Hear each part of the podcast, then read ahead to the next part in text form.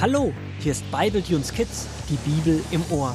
In dieser Staffel gehen Paul und Rubina auf Schnitzeljagd. Gut, dass sie ihren Großvater haben, der ihnen jederzeit mit Rat und Tat und Geschichten von Abraham zur Seite steht. So auch heute, an Tag 1 der Schnitzeljagd. Paul und Rubina streiten sich gerade. Mr. Paul Klugwürmchen, es kann auf keinen Fall da lang gehen. Großvater hat gesagt, dass wir an Tag 1 ganz leicht beginnen und nur den ausgestreuten Haselnussschalen folgen müssen. Und die gehen doch eindeutig nach rechts in Richtung Schule. Aber überleg doch mal, Rubina. Richtung Schule? Das würde uns Großvater doch nie antun. Richtung Schule zu Beginn der Ferien? Ich bin mir sicher, dass jemand absichtlich die Spur falsch gelegt hat. Du meinst, jemand hat Großvater beobachtet und dann die Schalen woanders hingelegt? Ich weiß nicht. Klingt etwas abenteuerlich. Vielleicht war es ja Rasmus, die fiese Heuschrecke, die den Schatz für sich haben möchte. Diese Fiesschrecke.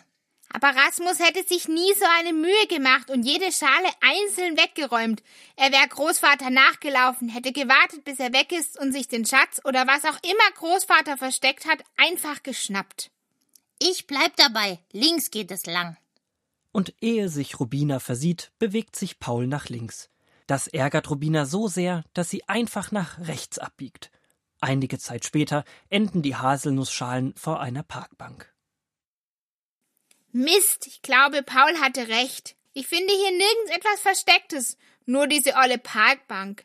Es ist doof, wenn Paul recht hat. Doch als sich Rubina verärgert auf die Bank setzt und geradeaus Richtung Schule schaut, sieht sie etwas an einer Schnur am Baum gegenüber baumeln. Huch, was ist denn das? Da ist ja ein Brief, unterschrieben von Großvater. Yippie, ich hatte doch recht. Was steht denn da drauf? Fünf WB Nord, acht WB Ost. Was soll das denn? Und so beginnt für Rubina ein langes Rätselraten, bis nach langer Zeit ein zerknirschter Paul angekrochen kommt. Aha, Herr Neumalklug, ich lag richtig. Ja, ich weiß. Tut mir leid.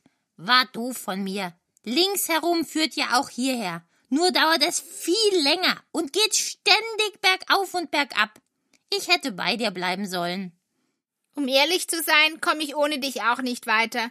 Hier, das habe ich gefunden. Unser Tagesziel ist bei 5 WB Nord und 8 WB Ost. Ich komme nicht drauf, was WB heißt. Windböe, Wasserbett, Wimmelbild, Würstchenbude Wurmbreite. Wurmbreite?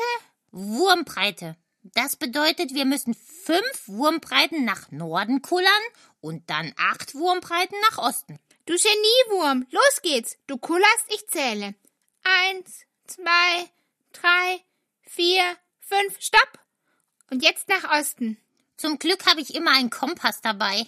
Eins, zwei, drei, vier, fünf, sechs, sieben, acht. Autsch, hier ist ein Stein. Und unter dem Stein ist ein Brief mit einem Puzzleteil. Komm, ich lese vor. Na, ihr Entdecker, gut gemacht. Ihr habt Teil 1 eures Schatzes gefunden. Auch wenn ihr noch nicht wisst, was es mit diesem Puzzleteil auf sich hat, bewahrt es gut auf. Freudig machen sich die beiden auf den Rückweg und erzählen zu Hause Großvater von ihrem Streit und ihrer Zusammenarbeit. Daraufhin möchte er seinen beiden Enkeln die Geschichte von Abraham weiter vorlesen, aus 1. Mose 12, die Verse 4 bis 9 und aus 1. Mose 13, die Verse 1 bis 11. Mit seiner Frau Sarah und seinem Neffen Lot, der jetzt schon erwachsen war, machte Abraham sich auf den Weg. Auch all ihre Knechte und Mägde kamen mit und all ihre Tiere. Sie zogen bis in das Land Kanaan hinein. Abraham und Lot hatten sehr viele Tiere, und es gab Streit zwischen den Hirten von Abrahams Vieh und den Hirten von Lots Vieh. Es gab nämlich nicht genug Weiden für die vielen Tiere. Da sagte Abraham zu Lot Du bist doch der Sohn meines Bruders. Es ist nicht gut, dass unsere Hirten sich streiten. Es ist besser, dass wir auseinandergehen. Sieh dich um und such dir aus, in welchem Teil des Landes du leben möchtest. Wenn du nach links willst, gehe ich nach rechts, und wenn du nach rechts willst, gehe ich nach links. Da blickte Lot sich um und sah, wie grün und fruchtbar die Ebene am Fluss Jordan war, und er entschied sich für dieses Gebiet und zog in die Stadt Sodom. Großvater Schlitzohr, diese Geschichte passt ja auf den ersten Blick sehr gut zu unserem Tag. Ja, wie Abraham und Lot sind Rubina und ich gemeinsam losgelaufen. Doch dann gab es Streit und unsere Wege haben sich getrennt. Aber Rubina, was meinst du mit auf den ersten Blick? Was passt denn nicht? Abraham und Lot haben sich gar nicht gestritten. Es waren ihre Hirten. Und sie sind nicht wie wir im Streit auseinandergegangen, sondern haben gemeinsam überlegt, wie sie den Streit beenden können. Und kamen dann auf die Idee, die Hirten voneinander zu trennen. Dafür musste aber jeder einen anderen Weg nehmen. Manchmal trennen sich Wege. Ein Umzug und man sieht seine Freunde nicht mehr, oder man geht auf eine andere Schule. Es gibt viele Gründe, warum zwei nicht mehr gemeinsam weitergehen. Aber ungeklärter Streit ist nie ein guter Grund dafür. Ja, das war echt blöd von uns vorhin. Vor allem haben wir dann gemerkt, dass es gemeinsam viel besser geklappt hat.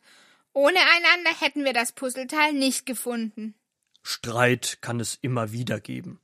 Aber wenn man ihn nicht klärt, bedrückt er unser Herz. Und das tut langfristig gar nicht gut. Deswegen ist es wichtig, dass man miteinander spricht, auch mit Gott.